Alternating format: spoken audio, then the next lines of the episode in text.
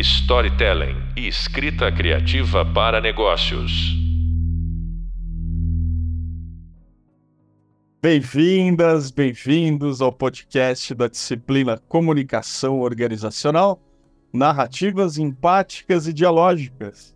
Eu sou o professor Marco Barão e no podcast de hoje vamos falar sobre narrativas, sobre inovação. Para falar desse assunto, nossa convidada de hoje é Karine Uehara, minha querida K para os íntimos. Karine, bem-vinda! Chega mais, se apresenta aí para a turma, fala quem é você. Bom, Barão, obrigada aí pelo convite. Olá, pessoal. Bom, quem eu sou? Karine, eu tenho. A gente toca uma consultoria chamada Imilab hoje é uma consultoria, né? De... É engraçado falar consultoria, né? é engraçado. Porque as organizações nos chamam, então eu chamo isso. Uh, de transformação organizacional. Que bicho é esse, né? Basicamente, o que a gente faz é lidar com, com é, essas dores organizacionais, né? Levar as pessoas, é, criar os comos, né? Todo mundo quer inovar, todo mundo quer chegar em algum lugar, mas não sabe para onde, né? Então a gente cria formas, meios, etc., para essas organizações né, realizar seus objetivos dentro desse contexto aí complexo. Tá. Nossa, fui super sucinta. É isso aí. Muito bem, bem-vinda cá. É, para você que está ouvindo a gente na nossa videoaula, que era a videoaula sobre criando novas narrativas, a gente resgatou a perspectiva da cultura como um reflexo que surge né, desse sistema organizacional que é complexo, como a Ká falou, intrincado e pouco previsível.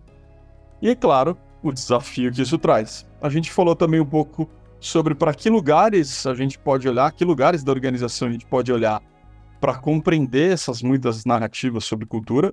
E, por fim, eu também introduzi um modelo de experimentação cultural para te ajudar a testar novas narrativas né, e ver como é que o seu sistema responde a elas. E aí, portanto, a ideia é que no episódio de hoje do nosso podcast, eu e a Ká respondamos juntos aqui duas perguntas-chave, Ká, para nortear nosso papo. Seguinte, olha lá. Primeiro, quais são as várias narrativas sobre inovação que você encontra nas organizações por onde você passa hoje? Como é que elas afetam? Como é que elas são afetadas pela cultura organizacional? Quero ouvir, quero ouvir seus segredos aqui. E uma segunda pergunta para a gente olhar daqui a pouco, que é como uma abordagem interativa e experimental pode afetar essas narrativas de inovação presentes. Temas que você deita e rola, que eu sei, Karine Errara.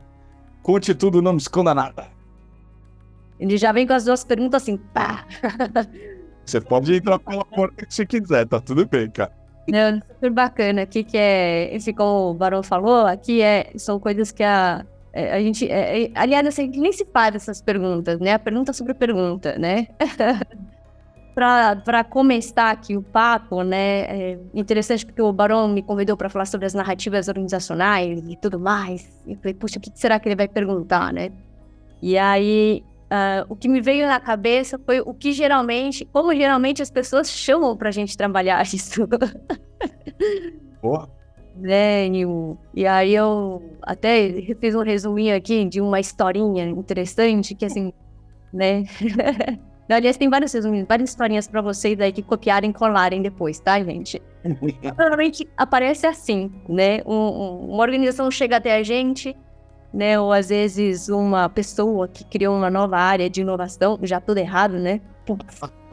Desculpa, gente. Vocês vão ver que nessa história que a gente fala de inovação, a gente desmistifica a inovação, né, Barão? Olha, olha, olha a responsabilidade, hein? Com certeza que me convidou para falar. Para chegar aqui e falar assim, né? Eu preciso mudar o mindset da organização. Começou ruim para sermos mais disruptivos no mercado. É para isso que eu estou chamando você aqui, porque eu já tentei de tudo, até adotei vários rituais de brainstorming na área de inovação, né? É, mas eu sei, né? Eu acho que talvez uma das ideias, já vou te cantar a bola, tá? Por que não, né? A gente faz igual aquela organização X lá, que eles implementaram uma metodologia ágil, né? Com pensamento data-driven. E óbvio, né? sempre pensando ali, né? Sendo customer-centric. Mas você sabe, acho que a chave do sucesso vai ser a liderança da realidade adotar, implementar uma inovação aberta. E assim a galera começa a ser mais criativa, sabe? Pois você sabe, né? Sem colaboração não tem inovação. Nossa, mais clichê impossível, hein, cara? Mas é sério, assim, todos os dias aparecem frases, ou parte dessas frases. Parece, eu sei que é bem caricato, né? Mas entra várias coisas que, ou seja, se a gente for ler, fazer o raio-x dessas palavras, assim, é lavagem cerebral, falando de missão impossível, ritual mágico, fórmula mágica, Nossa. comportamento mágico, enfim. Várias... Pensamento mágico, né? Mágico, é... Agora, o cara, quando chega isso, o que, que você faz com isso? Assim, você. Conta aí, você, você traduz e fala, beleza, deixa eu ajudar esse ser humano aqui a se situar no mundo real. Você dá a real ali na, na hora. Você fala, beleza, eu sei que é isso, mas eu vou fazer aqui do meu jeito. O que, que você faz com essa narrativa que chega até você? Como é que você trata ela? É, o primeiro a gente tem que entender o que, que, o que, que tá por trás de tudo isso. que normalmente é a meta dele, né? A gente fala, não, mas por quê? Por que você precisa disso, né? Uh, quem tá te demandando isso? Que de fato, qual, qual é o trigger motivador dali, da, das coisas, né? Na realidade, a gente tenta. Isso aqui é só uma camada, maneira ali da, né, existencial dele, né? Para ele navegar, porque obviamente essa pessoa tem um objetivo ali Uh, né, nesse caso, que eu estou falando normalmente é porque são áreas uh, em construção de inovação, ou algum projeto que precisa ser lançado. Então a gente tenta desconstruir para chegar no objetivo real e que, na verdade, no fundo, no fundo, às vezes nem é tanto falar de inovação, tá? A gente desconstrói aqui, né? E, e assim, a gente capta, é, e é engraçado, né, que nos, uh, nas conversas a gente tenta identificar, né? Se isso aqui é a narrativa do disruptor, narrativa do usuário, narrativa da eficiência, narrativa baseada em dados, narrativa criativa, né? Qual, qual que é isso? E depois a gente faz essa construção de trás também. Peraí, por que que chegou até isso? Porque eles já vêm pra gente com essa solução, né? Uh, e na realidade as necessidades são totalmente outras aqui. Nossa, então peraí, deixa eu ver se eu entendi. Você tem aí umas arquinarrativas, é isso? É. São narrativas que se repetem nas organizações Aí você classifica ela e tenta fazer ela o inverso para ver como é que chegou ali. É porque é muito isso, né? Então, por exemplo, dentro dessa, desse diálogo que a gente colocou, aqui são várias coisas no mesmo pacotinho. E que, na verdade, né, é, é um pedido de ajuda da pessoa, né, às vezes para ela própria, ela mesma entender qual é o objetivo dela ali, né, porque as organizações usam a palavra inovação, né, ou inovação, ou cultura, né, ou estratégia, essas coisas, né, para para encapsular coisas que elas não sabem. Então, vamos pôr esse cara aqui para tocar essa área de inovação. Que, basicamente, assim, vamos colocar esse cara aqui para resolver aquelas coisas que a gente não sabe lidar, né? não tem clareza sobre o objetivo. Né? Então, o que, que a gente tenta fazer, né? É pegar essas narrativas mais macro e aí decupando para entender, peraí, o que ele realmente precisa, né, é de uma organização de papéis e responsabilidades. Hum, tá vendo? O que não, o que ele precisa é organizar realmente essa visão de futuro, né? Então tem, tem umas coisas assim, ou o que ele precisa é entender qual é o motivo, a propósito dele estar fazendo tudo isso aqui dentro dessa organização. Interessante. Que interessante, cara. Porque, de alguma forma, acho que isso tem a ver com aquela história que é preciosa aí pra mim e pra você, das tensões, né? Quais são as tensões que estão fervendo nessa organização nesse momento? Parece que quando a gente entende isso, a gente entende melhor por onde caminhar, né? Também. É, não é. Acho que chegando ali, na realidade é o nosso. É, é, o, é o ouro, né? Você chegando nessas, nesses mapeamentos de tensões, uh, você acaba, na realidade, a, sendo na realidade mais inovador do que se imagina.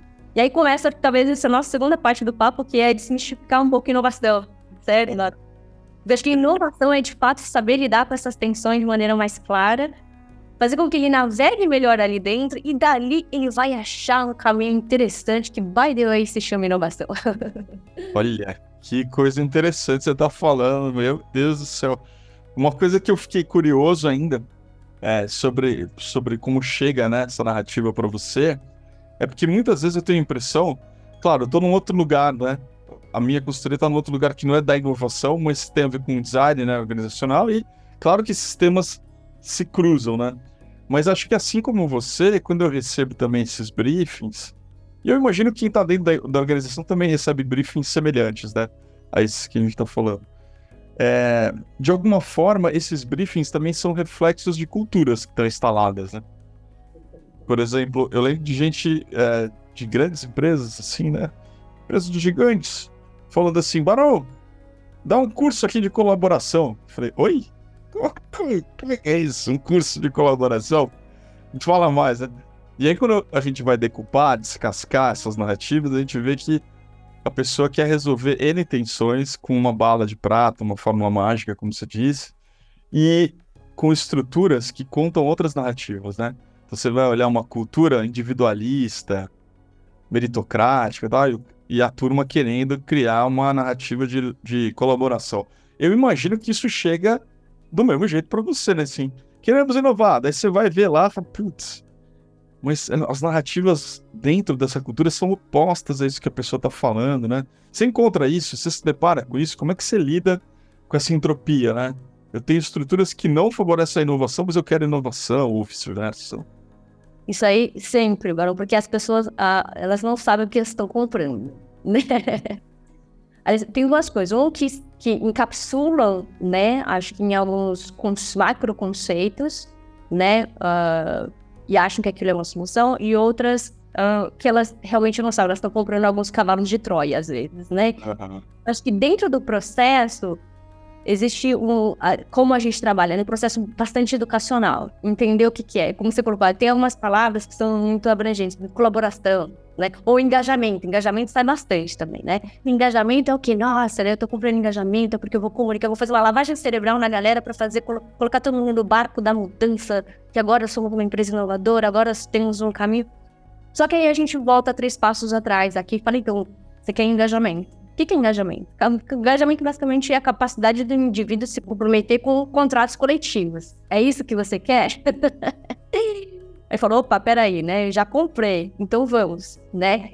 E aí a gente acaba fazendo uma mudança mais estrutural, ok? Então, como é que eu faço para que o indivíduo ele tenha essa capacidade de se comprometer com contratos coletivos? Quais são os contratos coletivos? Quais são, de fato, né? Isso vocês estão, vocês têm clareza, né? desses, desses acordos? Vocês têm clareza? Vocês têm essas metas transparentes para que as pessoas estejam engajadas no mesmo barco, né? Todo mundo usa o barco ali, né? Muitas metáforas ali. Então a gente acaba utilizando isso para um processo educacional. No segundo momento, a organização tem sim essa escolha, se ela quer ou não quer comprar o barco, tá? Então acho que isso é interessante, porque às vezes realmente a organização não está preparada para isso. Como você colocou, porque às vezes os padrões das organizações elas não estão preparadas. Por exemplo, eu tenho você quer construir um padrão, né, ali um novo padrão onde as pessoas convergem, né, metas e objetivos, etc, né, que sejam mais colaborativas realmente. Colaboração nisso, né, você se comprometer, né, com, a, com metas compartilhadas, basicamente. Mas por outro lado, eu tenho um padrão de competitividade, né, que, que não ajuda isso, ou seja, eu tenho, hum, eu tenho até campanhas de, nossa, incentivos para qual equipe, né, é, atinge melhores resultados, né? Ou eu tenho né, aquelas avaliações de desempenho totalmente individuais, metas individuais. Então, assim. E aí eu acho que aí começa a morar a inovação, sabia, Barão? Porque você traz a clareza para a organização, tá vendo que é um trabalho educativo, né? E ajuda a organização a fazer escolhas, né? Porque eu sei que, peraí, eu tô aqui num canto, eu preciso migrar para o outro, né? Uh, mas como eu faço isso? Então, acaba trazendo uma clareza para a organização, ela faz essas escolhas, e, então, e aí começa o processo de inovação, porque é um processo real, né? Você começa a entrar e navegar em ambientes uh, uh, que quebram padrões, olha que interessante, isso é quebrar padrões, né? E uh, encontrar novos caminhos, novas hipóteses para você recriar modelos, tá? Então, acho que é por aí. Então, eu fiz um caminho aqui meio metodológico, uma narrativa metodológica para vocês que acaba entrando no que, que a gente entende que é de fato uma organização organizacional frente àquilo que eles pedem, né? E às vezes não sabem o que pedem. Mas você falou uma coisa que eu achei crucial, né? As, pessoas, as organizações não sabem o que elas compram. É, e eu me deparo com isso, que acho que até a gente falou isso em algum episódio aqui no podcast, que parece que as, a impressão que eu tenho, né?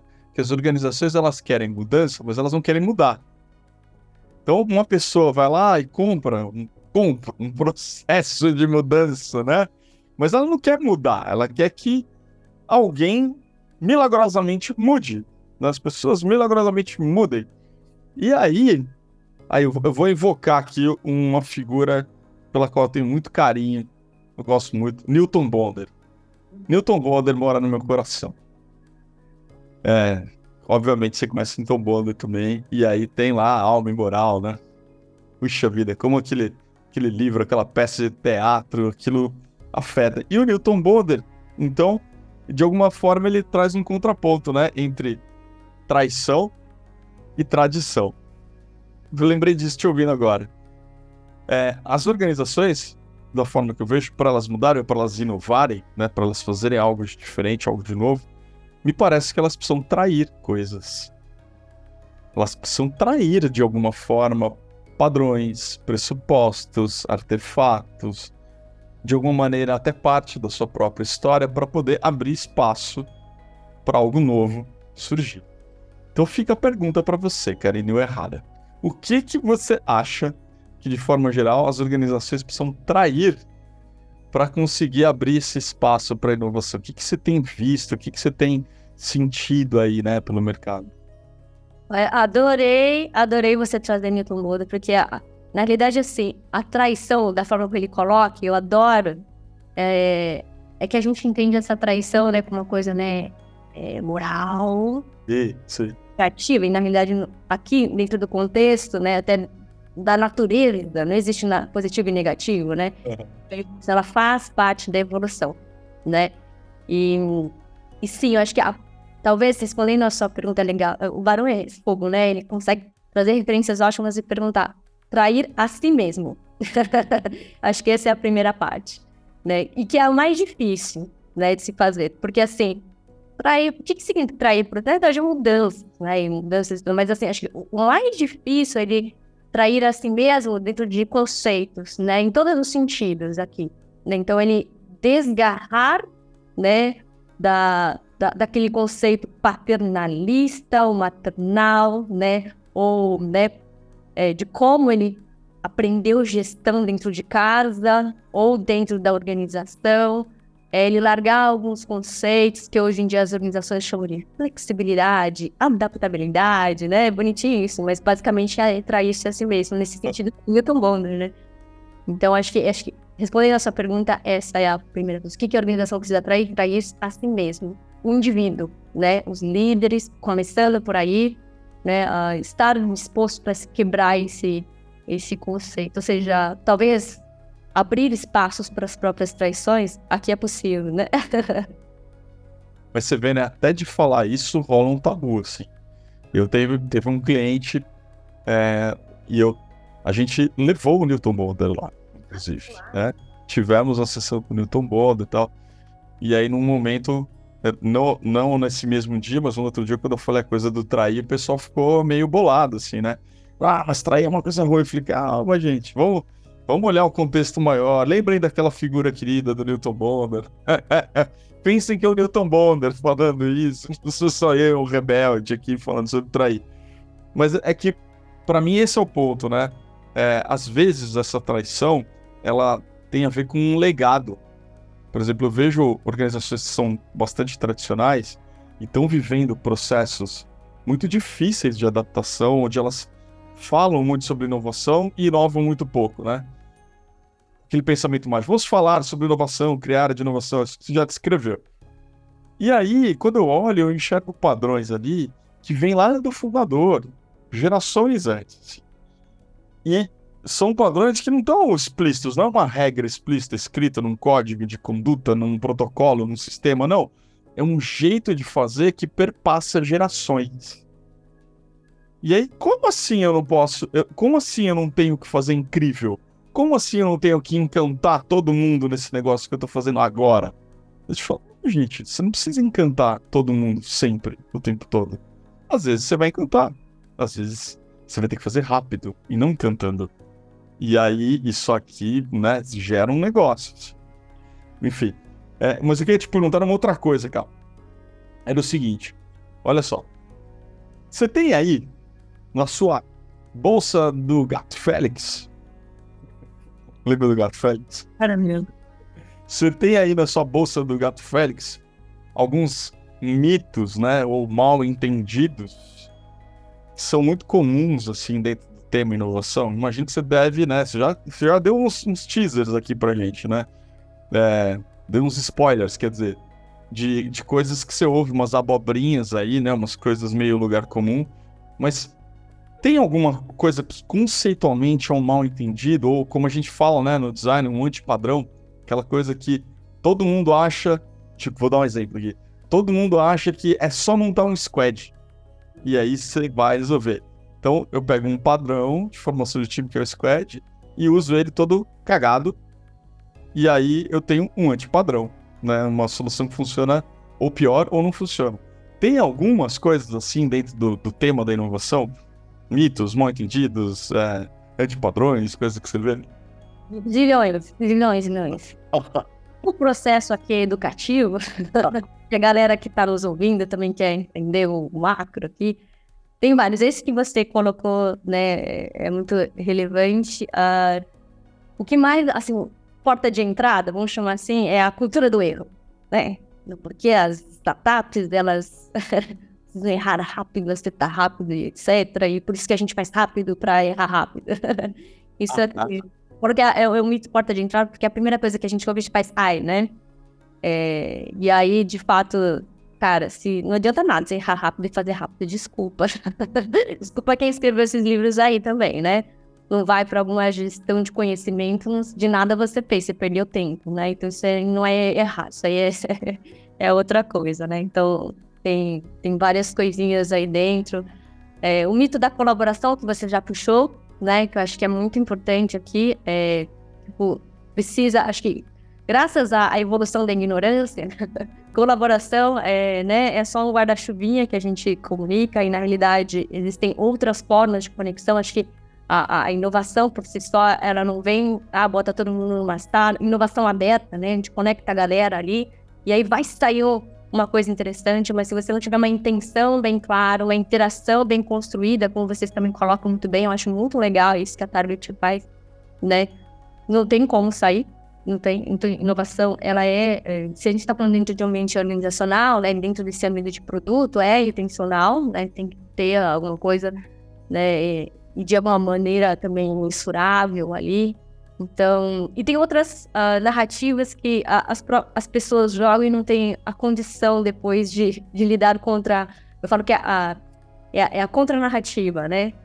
Hoje em dia a gente tem colocado muito essa narrativa da segurança psicológica, que provavelmente vocês devem ter falado, né, em outro ambiente, né? Você vai lá e faz a narrativa da segurança psicológica, mas a própria organização que não está disposta a se trair, né? Não sabe lidar com o quê? Abertura radical. lido agora com excesso de, de informação, né? Tem essas coisas. É, enfim, voltando do erro também, né, cara, eles abrem os espaços e laboratórios de experimentação, mas também não sabem lidar com a incompetência, né, ali, com a tolerância da incompetência humana ali também, que existe, né? Ou seja, a gente está ali. Então, acho que o próprio. É, puxando um pouco do Newton Water, que eu gosto bastante também, é, o próprio processo de inovação é o processo de traição em si, né? Que você vai e volta, né? Porque isso é a natureza do negócio, é você lidar com esses opostos. Quando a gente fala de ambiente de teste, todo mundo quer o resultado ali.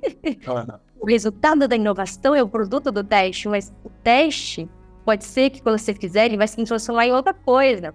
Então, o próprio produto de inovação é uma grande falácia, né?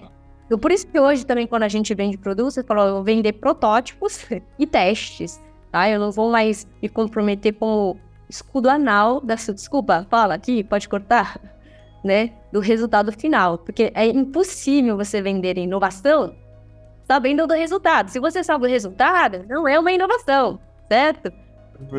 Ou, por exemplo, eu não vou fazer uma construção colaborativa com as pessoas se eu estou mexendo numa rede criativa Obviamente que eu quero é um produto totalmente inesperado, né? O que emerge das pessoas, se você adivinhar, você é Deus, né?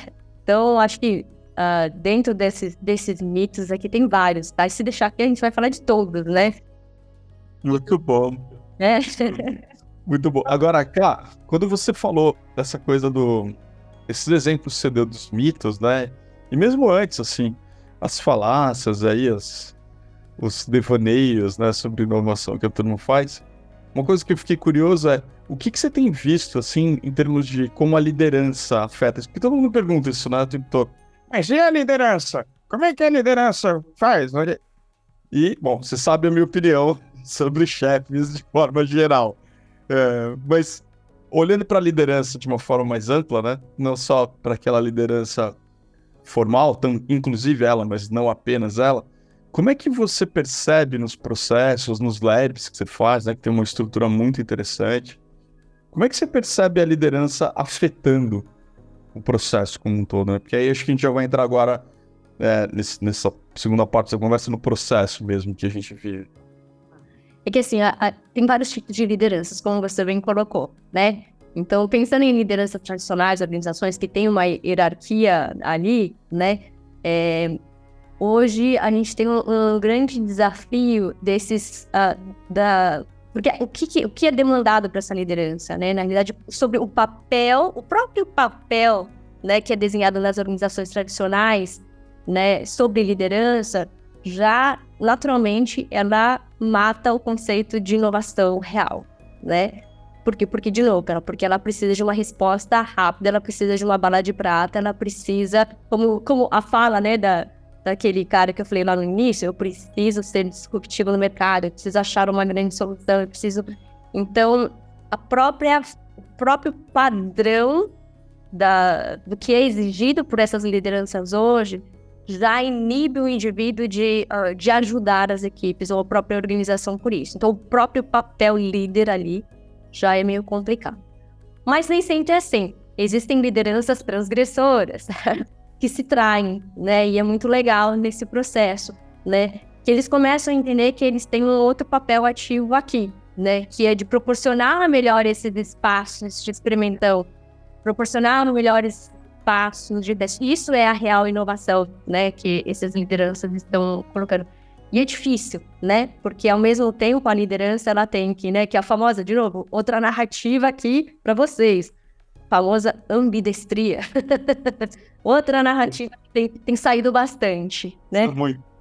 Né? Então, como é que eles conseguem garantir isso? Então, a, acho que a, as lideranças elas têm se inovado nessa questão dos próprios papéis. Então, as lideranças mais, né, que a gente conversou, conversa bastante, as lideranças mais facilitadoras nesse sentido, onde elas mesmas estão reinventando os seus papéis pela forma de interação uh, com a própria organização, com os temas, com as equipes e tudo mais. Então, acho que uh, falando um pouquinho de liderança é isso, né? E eu vejo muito esse, esse é, por isso que é muito difícil falar de lideranças então acho que para ser pé, né, com essa galera, assim, é, elas estão numa condição de não ajudam, mas eu vejo muitas lideranças já se testando de maneira diferente, né, já tentando outros modelos, já tentando outras formas e tudo mais, né, enfim. Não, sim, super. Isso, isso eu acho que é muito interessante, porque eu vejo, assim, que muitas vezes eu acabo chamando de liderança, de líderes, né? Líderes homens, líderes mulheres e então, tal. É, pessoas que, de alguma forma, conseguem abrir e sustentar uma zona autônoma temporária, sabe? Dentro da organização. Aquele espaço onde então, novas formas podem surgir, serem testadas, gerar aprendizado, né? E serem eliminadas e mudarem para outra coisa. Então, é uma. Talvez é menos sobre estruturação e mais sobre abrir o espaço para que alguma coisa seja traída, testada, experimentada, né? E, e isso me, leva de novo para esse ponto, né? Que da, da pergunta, que é como é que você vê assim a, a abordagem iterativa experimental afetando, né? Que eu sei que você, você curte esse caminho, é a tua praia também, mas fala um pouco pra gente aqui disso. Não, e só, e só voltando para essa parte da liderança, que eu achei muito legal que você colocou, uhum. que é o papel da liderança, até como dica hoje, se ele não entendeu qual é o papel dele nesse novo contexto, né, deixa que as coisas fluam, deixa que, né, é, deixa que as pessoas tomem algumas decisões também. Eu falo que não seja um que senta na tampa, né, então se você já liberar o fluxo, já é um, um grande passo, né, Então, conectando um pouquinho com essa parte que você falou da, da zona interativa, né? Sim, é, é, super. Isso, é essa zona que a liderança não tem como, dentro de ambientes organizacionais, é a forma com que a gente cria essas bolhas de experimentação. E é aí que as pessoas entendem o que é real inovação. Porque ela não está né, na, na, na, sala. Né? Eu falo que o grande, o, o grande output né, desse, desse, da experimentação, da interação, é as pessoas até pararem de falar de inovação. No dia que a pessoa parou de falar de inovação, ela começa a fazer de maneira diferente, busca soluções, né? Aí, aí é ok, assim, sabe? Pô, bacana, ela entendeu. Então, acho que o grande uh, ponto aqui que você coloca, né? Como é que ela afeta, é porque mata a narrativa de inovação. Ah, olha que legal. Caraca, muito bom. É matar a narrativa de inovação. Para de falar e começa a falar de outras questões, porque inovação em si até engloba muito. Se inovar, mas no quê? Na realidade, o quê? Vamos falar do problema em si, vamos falar do detalhe em si, vamos falar das hipóteses. Então, quando você coloca a galera num ambiente né, de experimentação, como você bem colocou, a pessoa começa a entender assim. Ela fala, ah, eu vou lá resolver o problema. Na realidade, não, abre o espectro. Ela entende que, na realidade, isso aqui é mais complexo do que ela imaginava. Né? Quando eu, eu sinto a pessoa perdida no rolê, é porque o negócio está acontecendo. É isso é legal, né? E aí, assim, outros outputs, né? Então, quando ela tá perdida ali, pô, que legal, porque ela, ela começou a atrair a si mesma, ela não tá no controle de nenhuma metodologia, né? Design thinking, systemic design, whatever. Né? Ela começa a entender aquele, aquela coisa, ela começa a enxergar outros padrões, ou até criticar, como você bem colocou. Ah, porque esse padrão. Peraí, eu tô pedindo colaboração mesmo, eu tenho uma meta aqui individual, tá? Então é como se abrisse os olhos da pessoa aqui. Então ela começa a entender outros padrões, ela começa a enxergar outras variáveis. E olha que, olha que importante para a própria inovação. Puxa, peraí, eu não entendi que isso aqui estava impactando nisso. Eu não entendi que o consumidor e a crise da China ia encontrar né, o, ambiente uh, de problemáticas que vão surgir oportunidades, né?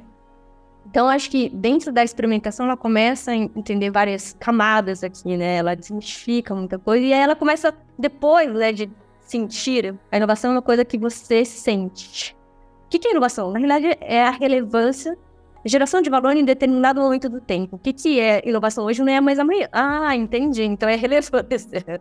Aí ele começa a entender, peraí, ele é contínuo, né? Ele é contínuo, ele vive esse processo. Quando ele começa a viver esse processo, aí é uma forma, uma escolha de olhar as coisas. E aí ele para de falar a inovação e ele vai, de fato, poxa, né? Eu acho que aí o que ajuda, talvez, agora pensando, criando com vocês agora, gente, né, é que uh, talvez a palavra inovação seja um convite para a organização começar a desconstruir um pouquinho desse ambiente muito até ontológico que foi criado, assim, que você fica no ambiente dos conceitos, né? E não desce para a inovação prática, né? Que é a entrega de valor e relevância geral, né? Então, por isso, acho que o que faz no, dentro do nosso olhar, né, aqui muito particular, é a própria experimentação, né? Então, não tem. Então, o que tangibiliza isso e ajuda é isso. Não sei se te respondeu a pergunta. Muito bom. Uma coisa, cara, eu acho muito boa, essa reflexão para mim faz, pô, faz todo sentido, 200%, concordo.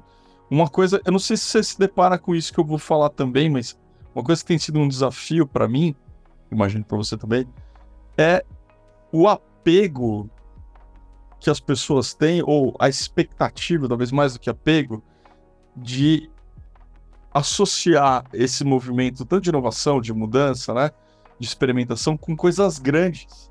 E quando a gente fala, olha, mas vamos experimentar pequenininho, rapidinho, nesse pedacinho, para ver o que acontece.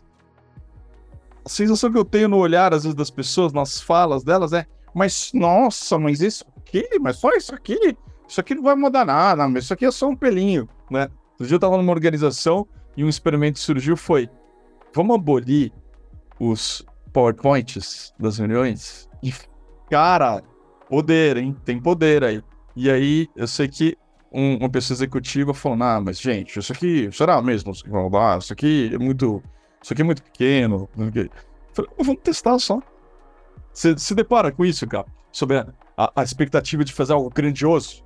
Eu acho que a inovação aí é o grande mito da inovação disruptiva, né? Que ela é colapsante, né? E, e ou, ou, também, como você colocar, usar, colocar o nome da inovação em ferramentas também, né? Não enxergar que na realidade é o valor. E por isso que tem que tomar cuidado muito quando a gente fala de sensibilização de inovação nas organizações. Porque aí você fala, tá legal, você tem uma lavagem cerebral na galera para colocar mais sete inovação e a galera começa inovando no que não é necessário. E na realidade você tem que deixar aquele processo obsoleto. Matar, a inovação é matar aquele processo e não ficar fazendo melhoria contínua naquilo, né? Então tem coisas assim, é, que é, acho que tem que desmistificar e até tem uma fala muito legal que eu acabei de achar aqui, que é o, melhor post de inovação que eu já vi na minha vida tá? Oh. E aí um amigo muito bacana, ele chama Fernando Andreazzi, da Rebu, né? Que muita gente conhece. É, e para mim foi o melhor. Foi, foi uma experiência que ele teve quando ele foi num boteco, tá? Ele tava num boteco, no Bauru. Eu posso ler aqui? Depois, enfim, eu adoro esse post, tá? Ele chamou assim esse post, achei massa. Aula de inovação do dia, por Fernando Andreazzi, né? Hoje aprendi sobre inovação. Não foi nenhuma escola escolada hipster transgressora. Foi um boteco da esquila, comendo um bauruzinho. Perguntei pro cara do balcão. Me deu a ideia de botar essa tesourinha na cestinha do ketchup. Aí ele fala: Tem moça ali que limpa as mesas? Claro, ela se ligou que todo mundo sofre para abrir esses pacotinhos, fica puto, baba toda, cospe um pedacinho de plástico na mesa e, para piorar, joga metade do ketchup fora. Qual foi a solução dela? Uma tesourinha de três reais. Bom, enquanto isso, do outro lado da rua, executivos engravatados continuam dizendo que inovar custa caro, demora, o mercado não está pronto. Pior, não houve ideia dos funcionários de baixo, né? Terminei de comer o saboroso paulozinho. Design thinking, brainstorming, customer experience, que nada. Passa no débito mesmo. Isso mata a inovação disruptiva Cara, a mulher ali do bar pegou e, pô, tesourinha de três reais. Maravilhosa. Ela sentia atenção, né? Provavelmente ela falou, pô, mais uma mesa, cara, com ketchup na mesa, com um papelzinho jogado, pô, que nojo, de novo, né? Alguém tem um negócio na mesa aqui. Genial, botou a tesourinha e resolveu, cara. Onde morou a inovação dela? Ninguém se questionou, porque esse sachê, você gosta de sachê de ketchup? Ninguém gosta. Não, viu, cara extraordinária de inovação. Isso é uma inovação, né? Então, enfim, acho que o post dele desmistifica bastante isso que você falou. Muito bom. É, não, claramente quem faz sachê de ketchup não usa. Né? Porque se usasse, não teria feito isso. claramente. E, e, a visão dele, né? Do outro lado da rua, os executivos ah. avatados falando, não, não, não, peraí, não, não chegamos no nível de inovação ainda. Não adotamos ah. tecnologia. Não, não adotamos os deles. é, as deles. Nós precisamos chamar a IDO para vir aqui resolver. Muito bom, cara. Muito bom, ó. Cara, adorei. Ah, precisamos fazer um papo sobre inovação agora, tipo, com várias horas, no, de preferência no boteco onde rolou o bauruzinho aí do seu colega, porque eu quero conhecer a, a tiazinha que criou a ideia disruptiva exponencial da tesourinha para ketchups. Cara, querida, obrigado de novo por você estar aqui com a gente, né? Por ter aceitado esse convite aqui de participar do podcast. Você que está ouvindo a gente Acabou, sinto muito. Esse foi Narrativas sobre Inovação com a minha convidada especialíssima, Karine Uerrara. Eu sou o Marco ah, Barol. A gente falou de coisa, né, cara? A gente falou do que falou? Inovação é, pequena, mas significativa. Falamos de Newton Bonder, amado. De traição. Mas, traição, falando de traição.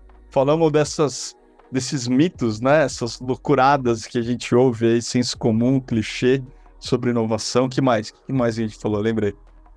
A gente falou sobre experimentação real. Que a própria experimentação mata a narrativa de inovação. Isso. Ouro. Foi ouro, hein? Várias pepitas aí. Essa, essa, essa foi pepita. A gente precisa matar a narrativa de inovação para viver inovação. Enfim, falando sobre coisas, gente. É, no capítulo 4 do nosso hub de leitura, você encontra mais conceitos e referências sobre esses temas da nossa conversa de hoje. Então entra lá e aproveita. Cá, querida, obrigado. Um beijo para você. Super obrigada, super prazer aqui. O Barão é meu... Você sabe que eu sou fã, né, dessa pessoa. Então, sigam ele. Siga você. Um beijo, querido. Um beijo. Obrigada. Storytelling e escrita criativa para negócios.